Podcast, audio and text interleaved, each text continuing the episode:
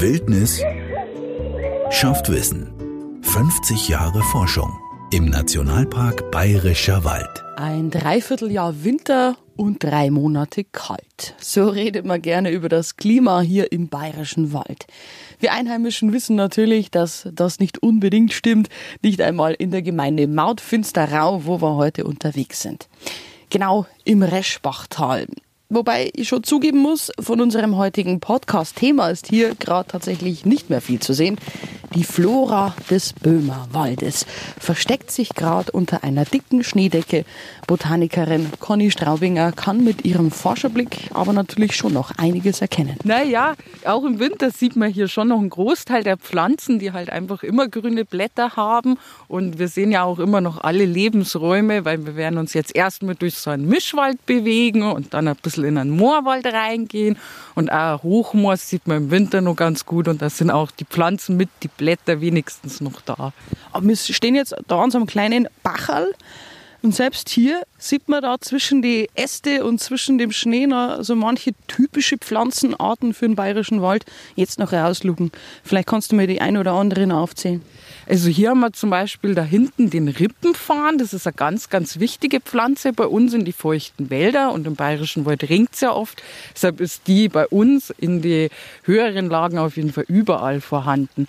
Wir haben hier auch noch Gräser. Das ist der flutende Schwaden, der hier überall noch drin steht und sogar noch blüht. Und auch das wechselständige Milzkraut ist eben so ein typischer Zeiger für gut erhaltene Gebirgsbäche. Aber du hast gesagt, die blühen jetzt gerade noch mitten im Winter. ja, die Blüte ist noch da, aber auch bei Gräsern ist es so, dass die schon noch mal austreiben können im äh, Herbst und auch teilweise im Winter. Also die macht das nichts. Ob die Samen reif werden und keimen können, bezweifle ich. Ich kann aber auch nicht sagen, ob es vielleicht bis ins Frühjahr noch dort hängen. Man sieht hier auch noch ein paar andere Pflanzen. Da haben wir äh, zum Beispiel ganz klassisch den Waldklee, dann haben wir noch eine Brombeere, dann haben wir einen Kartäuserfarn, da haben wir noch eine Himbeere. Also man sieht schon einen Großteil der klassischen Waldpflanzen, die bei uns wichtig sind, sieht man auch im Winter. Ja, und was natürlich auch immer rausragt aus dem Waldboden hier, in dieser Jahreszeit leider ohne Blätter, aber äh, die Stängel ragen noch raus, das ist die Heidelbeere. Ja, die Heidelbeere ist natürlich sehr, sehr wichtig. Erstmal zum Beeren sammeln, aber eben auch für viele, viele Tiere, weil es ein wichtiges Grundnahrungsmittel ist für gerade fürs Auerhuhn oder eben auch andere Vögel, die sich davon ernähren. Jetzt hat es ja bei uns im Bayerischen Wald in den letzten zwei Jahren teilweise so Phänomene gegeben im Sommer, dass die Heidelbeeren teilweise großflächig abgestorben sind, braun worden sind. Kennt ihr einen Grund, warum das teilweise so war? Ganz klar kann ich das leider nicht beantworten, weil wir haben zwei Gründe dafür ausfindig gemacht. Also das eine war, dass jetzt zwei Jahre hintereinander ähm, relativ trocken war im Frühjahr, wo die Pflanze, die Heidelbeere, viel Saft braucht zum Austreiben und das die Pflanzen geschwächt hat. Es gibt auch noch einen Pilz ähm, und Viruserkrankungen, die dafür verantwortlich sind und bei geschwächten Pflanzen natürlich lockerer zum Zug kommen, die Pflanzen kaputt machen. Aber man muss sich nicht sorgen, die Heidelbeeren wachsen gut nach, weil die sind klonal und auch wenn ein Teil abstirbt, die treibt sofort wieder nach. Was heißt klonal? Sie kann sich über Ausläufer wieder vermehren und sie braucht nicht wie ähm, der flutende Schwaden jetzt unbedingt Samen, sondern sie kann eben auch einfach so austreiben. Ganz ähnlich übrigens, wie es die Himbeeren und Brombeeren auch können. Und die heimischen Pflanzen kommen natürlich auch mit dem Winter hier im bayerischen Wald zurecht und sind teilweise sogar darauf angewiesen. Man muss aber auch sagen, viele Pflanzen, die brauchen schon auch viel Schnee. Also das mit dem Klimawandel, der bringt ja verschiedene Sachen, nicht nur die Temperaturerwärmung oder irgendwelche außergewöhnlichen Ereignisse wie Hitzewellen oder Stürme, sondern die Schneedecke ist schon wirklich auch wichtig für einen Großteil der Pflanzen, weil die dann dadurch geschützt sind. Das ist ja wie ein Pufferlayer, der die isoliert und dann quasi kann da passieren, was will. Die Temperaturen können noch weiter runtergehen, aber das merken die Pflanzen unten nicht. Also im Endeffekt eine Art natürlicher Frostschutz. Genau. Und deshalb hoffen wir, dass wir dieses Jahr einen guten Winter kriegen, das den Pflanzen halt auch gut tut. Es war ja in den letzten Jahren nicht unbedingt immer der Fall. Selbst hier in Maut hat man das dann eventuell auch schon teilweise ein bisschen gesehen oder du festgestellt bei deiner Forschungsarbeit? Also so ein einzelnes Jahr fällt da gar nicht so auf, aber dass die letzten Jahre insgesamt natürlich wärmer waren und weniger Schneedecke da waren, merkt man dann schon.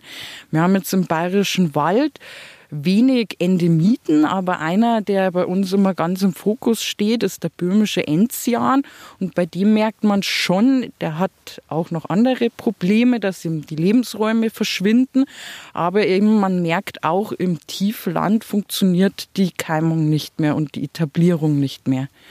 Und wenn man in die höheren Lagen geht, funktioniert es noch. Und das ist für uns, es ist ähm, eher empirisch und kein auf Daten basierendes Ergebnis, aber es geht wohl mit dem Klimawandel einher, dass die Art die kälteren Lebensräume in der Höhe aufsucht. Ja, und tatsächlich ist diese wunderschöne kleine Blume mit den schönen lila Blüten inzwischen stark vom Aussterben bedroht und kommt auch nur noch an ganz wenigen Stellen im Grenzraum vor. Und in Deutschland, außer im Bayerischen Wald, sogar gar nicht mehr. Leider. Was hier im gesamten Böhmerwald alles noch wächst oder auch eben nicht mehr, das wird aktuell in einem grenzübergreifenden Projekt erforscht bzw. kartiert.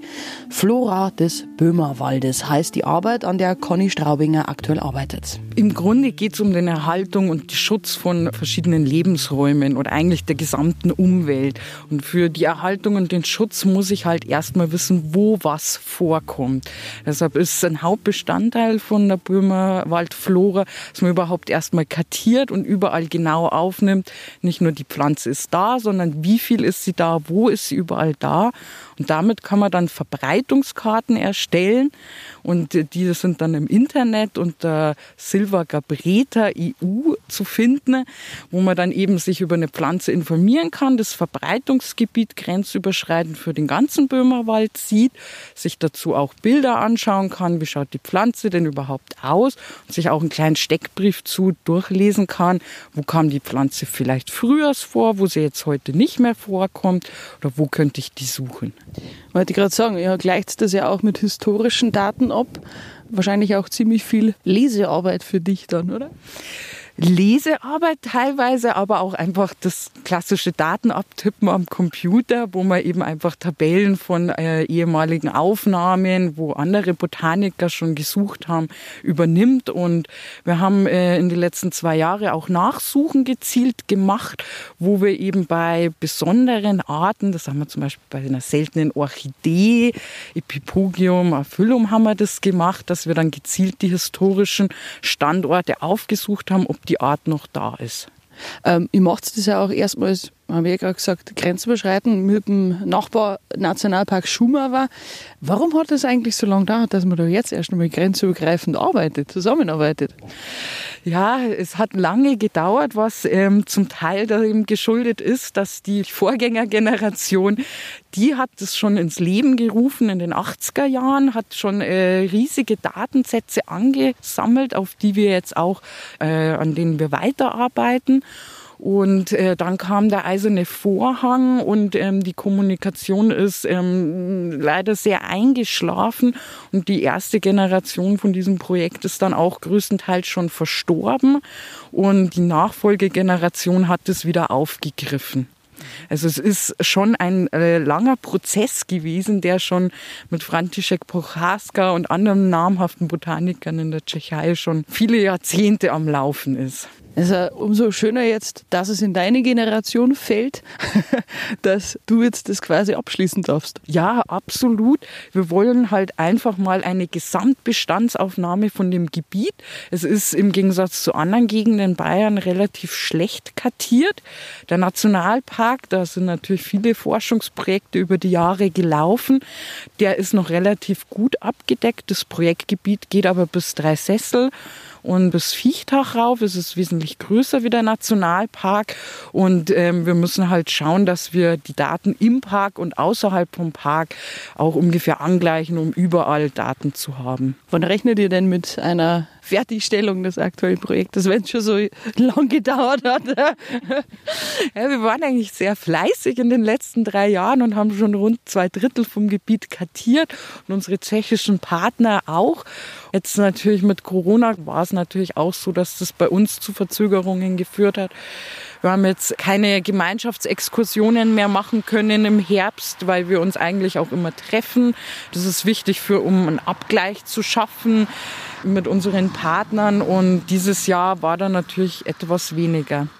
Kann man denn ungefähr schon sagen, habt ihr irgendwie schon einigermaßen belastbare Zahlen, wo man sagen kann, okay, wie viele Pflanzenarten gibt es denn überhaupt? Ja, also es sind doch immerhin fast 750 Arten an Gefäßpflanzen und ähm, man muss aber sagen, für Deutschland hat ungefähr 3200 ist es äh, doch überschaubar.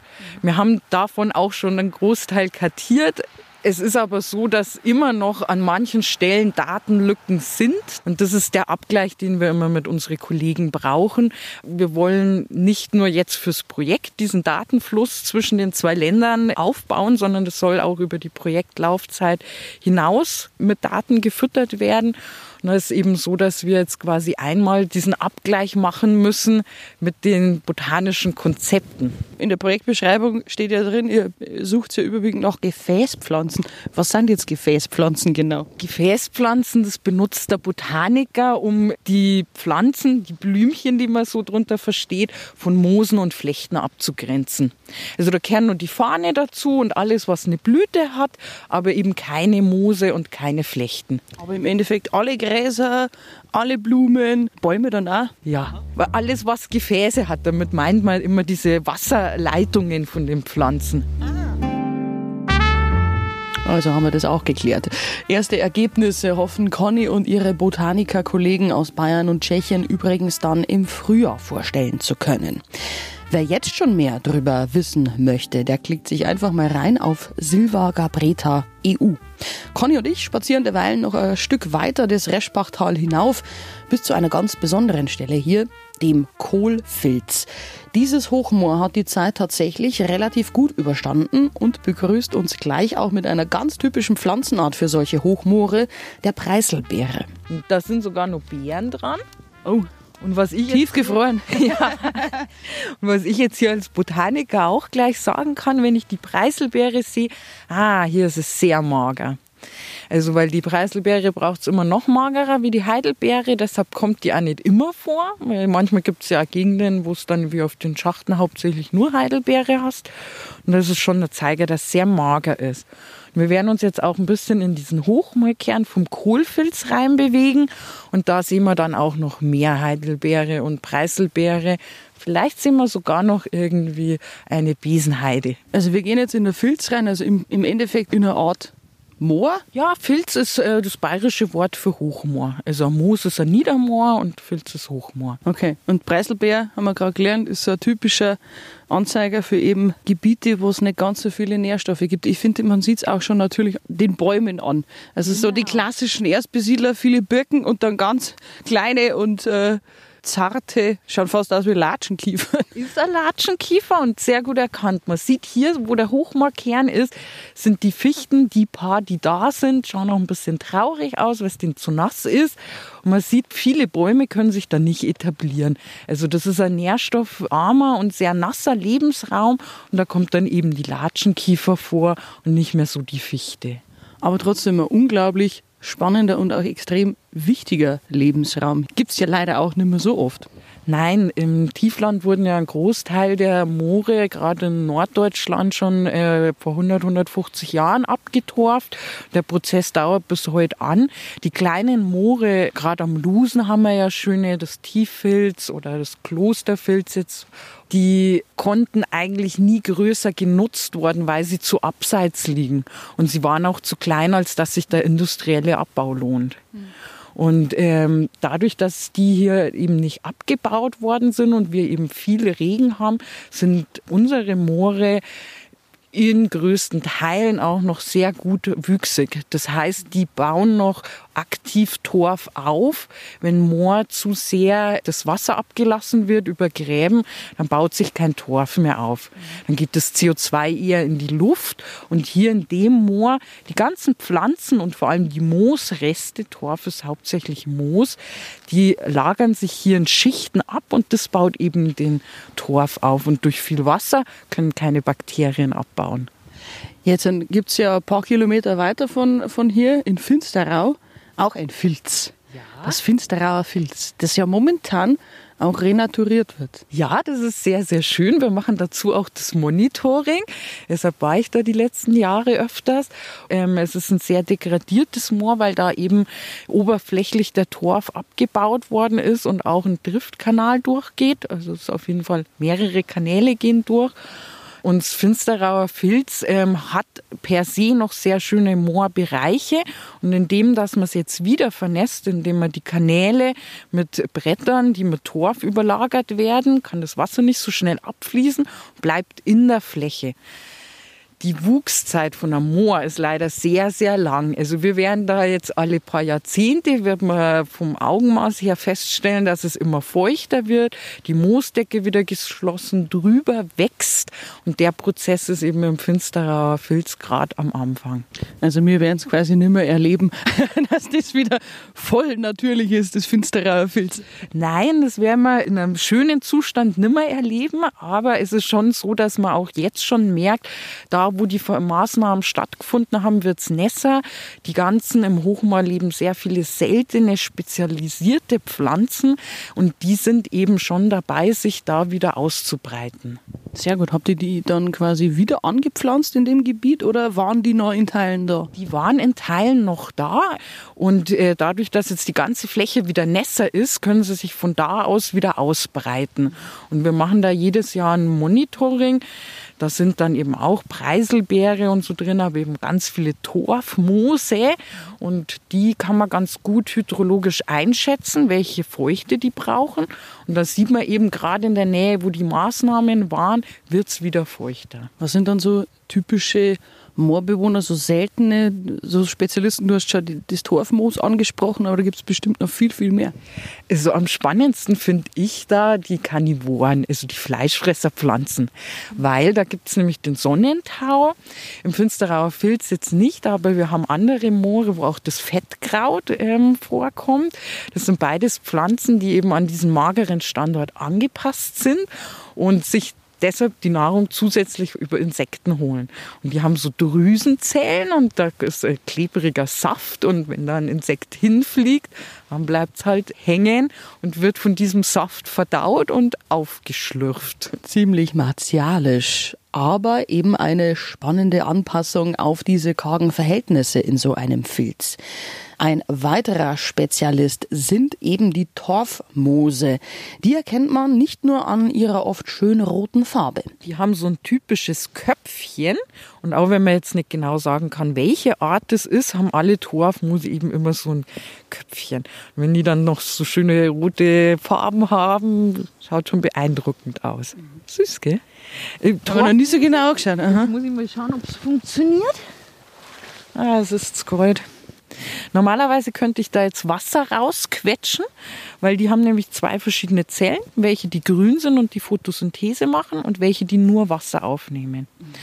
Und deshalb sind die immer voll gesättigt. Und im Moor ist es eigentlich immer nass, außer vielleicht mal im Sommer, wenn es ganz trocken ist. Und dann kann man die richtig ausquetschen, weil die eben so viel Wasser aufnehmen. Jetzt ist es halt gefroren. Genau, jetzt ist es leider gefroren. Jetzt, wo wir gerade in diesem Filz noch herinstehen, musst du mir unbedingt noch so einen typischen Filzbewohner zeigen. Also ganz in, in Niederbayern sagt man, oder bei uns im Bayerischen Wald sagt man mieselsichtig. also im, im Prinzip kleinwüchsig, ein bisschen hinterher, könnte man zu den Birken hier auch sagen.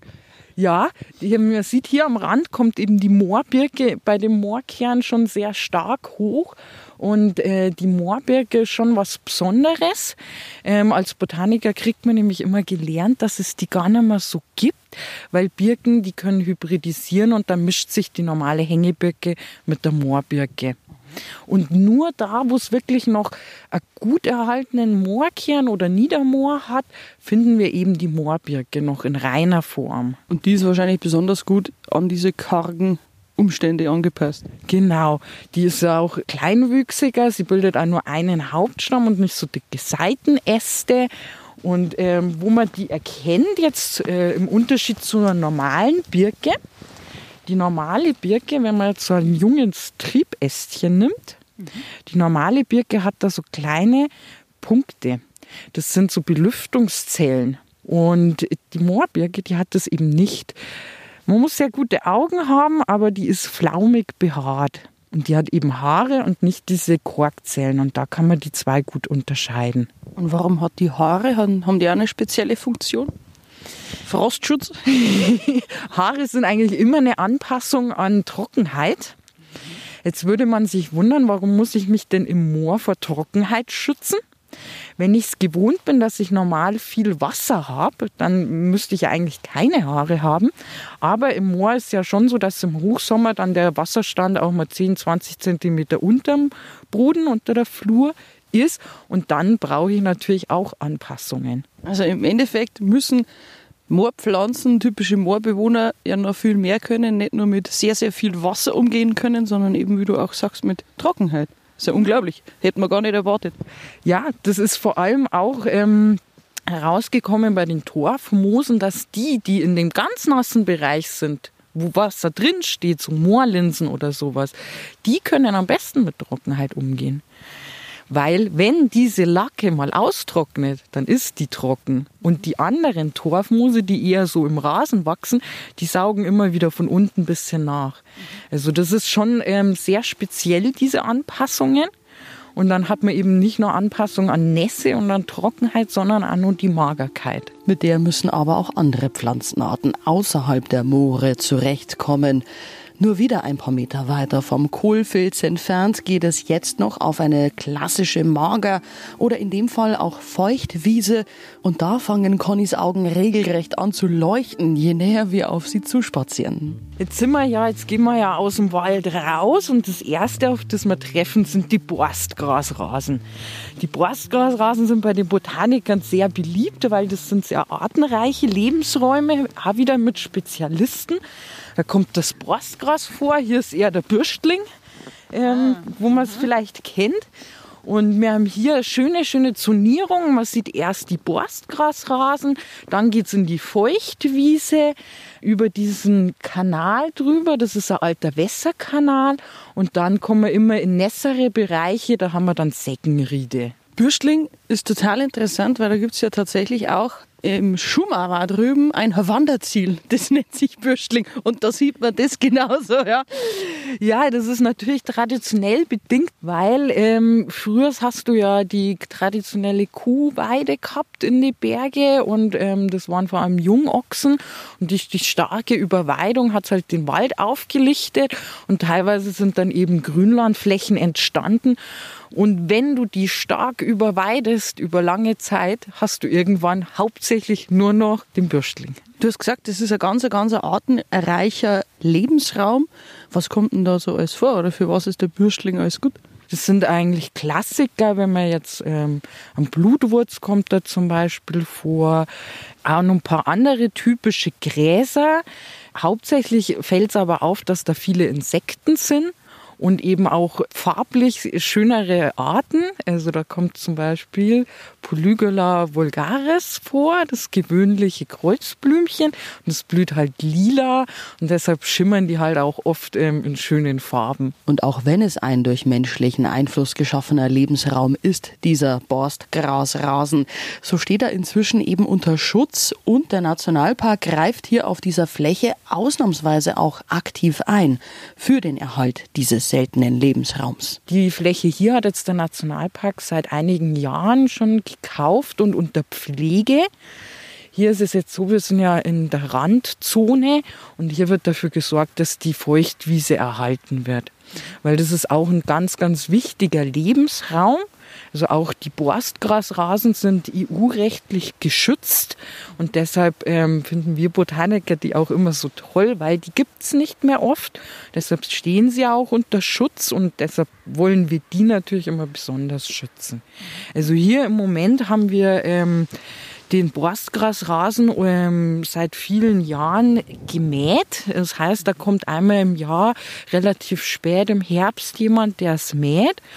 Ursprünglich haben wir ja schon geredet, es ist eigentlich ein beweideter Lebensraum. Dieses Jahr haben wir es leider nicht hinbekommen, aber nächstes Jahr hoffentlich wird es hier dann auch noch eine Nachweide geben. Das ist, entspricht dann eher schon so dem früheren Nutzungsschema, weil da hat man ganz viele Flächen, die auch gemäht wurden, vorher oder nachher beweidet. Ja, und würde der Nationalpark hier nicht aktiv eingreifen, dann wäre dieses Feuchtwiesenbiotop wahrscheinlich ziemlich schnell verschwunden und damit auch ein Kulturdenkmal. Und wenn man genau schaut, sieht man eben hier einen großen Kanal Kanal. Der ist so ein bisschen auf einer Erhebung drauf. Und mit dem wurde früher das Wasser aus dem Reschbachtal geleitet und hier über die Wiese geleitet. Das ist hier noch eine, wirklich ein Kulturdenkmal, diese Wiese, weil man eben diese Kanäle noch so schön sieht. Das ist aber auch bei ganz vielen anderen Wiesen hier passiert, wo man es nicht mehr sieht. Und das war einfach die klassische Wässerwiesenwirtschaft. Du hast früher nur einen Dünger gehabt, ähm, entweder von deinen Tiere, aber der war nur für Acker und Garten und eben Wasser vielleicht noch brennen, aber Wasser war eben ganz, ganz wichtig für die Wiesen und das hat man rausgeleitet. Dann ist der Schnee schon mal im Frühjahr schneller weg. Ich kriege Nährstoffe rein durch die Erde und alles Mögliche. Es war auch so dass die Fischbestände mit der Wiesenwässerung stark zurückgegangen sind. Und natürlich alle kleinen Fische hier abgeleicht wurden und dann wieder zurück in die Gewässer sind. Also im Endeffekt das Phänomen einer Überschwemmung oder eines Hochwassers menschengemacht. Ist hier künstlich alle paar Wochen passiert. Das war eben die einzige Möglichkeit, um so Flächen zu düngen. Und das ist hier auf der Fläche tatsächlich bis in die 70er Jahre passiert. In weiten Teilen Deutschlands ist es aber schon bis zum Zweiten Weltkrieg weitestgehend eingestellt worden. Das ist ja interessant. Toll, das ist gigantisch. Und die Wässerwiesen siehst du nämlich äh, eigentlich, wenn du, also wenn man einen Blick dafür hat, sieht man ganz viele Wiesen, die noch so Kanäle haben. Die wurden halt im Zuge der Flurbereinigung dann oft ein bisschen einplaniert und man sieht dann doch oft nur so ein bisschen die Erhebung. Das wäre fast historisch, wenn man das hier wieder aufleben ließe. Ja, also die Struktur wäre auf jeden Fall noch da wir achten auch beim Management, dass quasi der Kanal an sich erhalten bleibt, weil es eben auch ein Kulturdenkmal ist. Und man sieht hier, also, also typische Feuchtbewohner dann auch direkt in oder an diesem Kanal. Sehr richtig, da hast du es gleich richtig erkannt, weil das ist nämlich die Flatterbinse, Juncus efusus und das ist äh, die häufigste Binse bei uns im Wald und die kommt immer dann, wenn es sehr nass ist oder wenn es stark beweidet wird. Wenn man die aufbricht, haben sie innen so, so, so ein weißes Mark. Gell? Es schaut fast ein bisschen aus wie so eine Art Schaumstoff. Gell? Genau. Ähm, da gibt es auch äh, tolle Geschichten hier aus der Gegend, weil es tatsächlich noch Leute gibt, die mir erklärt haben, dass sie als Kind daraus äh, Kerzen gegossen haben also, oder den Kerzendocht gemacht haben. Aber da, wir haben schon festgestellt, das muss man wohl im Frühjahr machen, wenn das ein bisschen weicher noch ist. Dann kann man das raustun, dass das möglichst am Stück bleibt. Und das wurde dann in die Kerzen eingesetzt. Ja, der Mensch, der hat die Natur früher noch ein bisschen anders genutzt, als es heute der Fall ist. Ein großes Thema war im Bayerischen Wald natürlich auch immer schon die Holzwirtschaft. Und da hat man sich die Natur damals auch zunutze gemacht zum Beispiel eben auch den Namensgeber des Reschbachtals. Wir haben hier im Reschbachtal schon seit über zehn Jahren ähm, Maßnahmen, um hier die Dynamik wieder reinzubringen, weil das war mal als Driftkanal zum Holztransport ähm, ausgebaut. Und das sieht man stellenweise auch noch. Vielleicht besser sichtbar, da drüben ist noch ein alter Baumstamm und mit denen hat man die Gewässer hier ähm, begradigt. Teilweise sieht man auch noch Mauerreste. Also die haben das teilweise auch ganz schön eingemauert, gell? Ja, es war nicht immer nur Holz, sondern es war auch teilweise gemauert. Und hier an dem Fluss haben wir uns mit der Denkmalpflege auseinandergesetzt. Die hat das akkartiert, hat geschaut, wo sieht man das noch ganz schön. Also wo ist es, lohnt sich für sie, dass man sagt, lass die Strukturen vom Driftkanal da als Kulturdenkmal und wo sieht man es eh nicht mehr gescheit und kann der Naturschutz dann eben mehr Dynamik reinbringen. Und das haben wir hier eben gemacht äh, auf unserer Uferseite von unseren Flächen indem wir so kleine Inseln geschaffen haben, wo dann das Wasser eben außen rum fließen muss oder bei Hochwasser eben auch mal rausfließen kann und sich dadurch eben nicht gleich alles durchzwängen muss. Also das ist eigentlich der beste Hochwasserschutz, den man haben kann, dass das Wasser halt auch in die angrenzenden Flächen kann. Und das tut natürlich vielen Pflanzen sehr, sehr gut, die in dieser Zone leben vom Ufer. Ja, weil die Nährstoffe auch nicht schneller quasi an einer vorbeischwimmen, sondern ein bisschen länger teilweise wahrscheinlich auch Zeit haben, dass die Pflanzen das aufnehmen, oder? Ja, ja, und halt generell eine gute Nährstoffversorgung ist, weil immer wieder was reinkommt beim nächsten Hochwasser. Und wir haben hier ja regelmäßig Hochwasser, also nicht nur nach der Schneeschmelze, sondern auch so öfters. Und diese Pflanzen können dann in der Regel auch gut damit umgehen. Das heißt, die sind äh, kräftig und zugfest. Mit ihren Wurzeln bleiben die drin. Da kann ruhiger Hochwasser drüber gehen. Und die sind auch alle recht ähm, großblättrig. Das sagt mir dann, die können viele Nährstoffe haben, weil sonst könnte man die großen Blätter nicht leisten. Jetzt mal an die Pestwurz denkt oder sowas. Oder auch die Dotterblume, die recht oft zu finden ist an den Gebirgsbächen im Nationalpark Bayerischer Wald. Viele davon sind sogar heute noch völlig unberührt und wo nicht mehr, können auch mal die Naturschützer helfen, wie eben hier am Reschbach. Und damit endet auch schon unsere kleine Reise durch das Reschbachtal und die faszinierende Welt der Flora des Böhmerwaldes. Wer noch mehr darüber erfahren möchte, schaut einfach nach auf Silva Gabreta EU. Wildnis schafft Wissen. 50 Jahre Forschung im Nationalpark Bayerischer Wald. Als Podcast auch in voller Länge auf unserradio.de und auf der Homepage des Nationalparks Bayerischer Wald.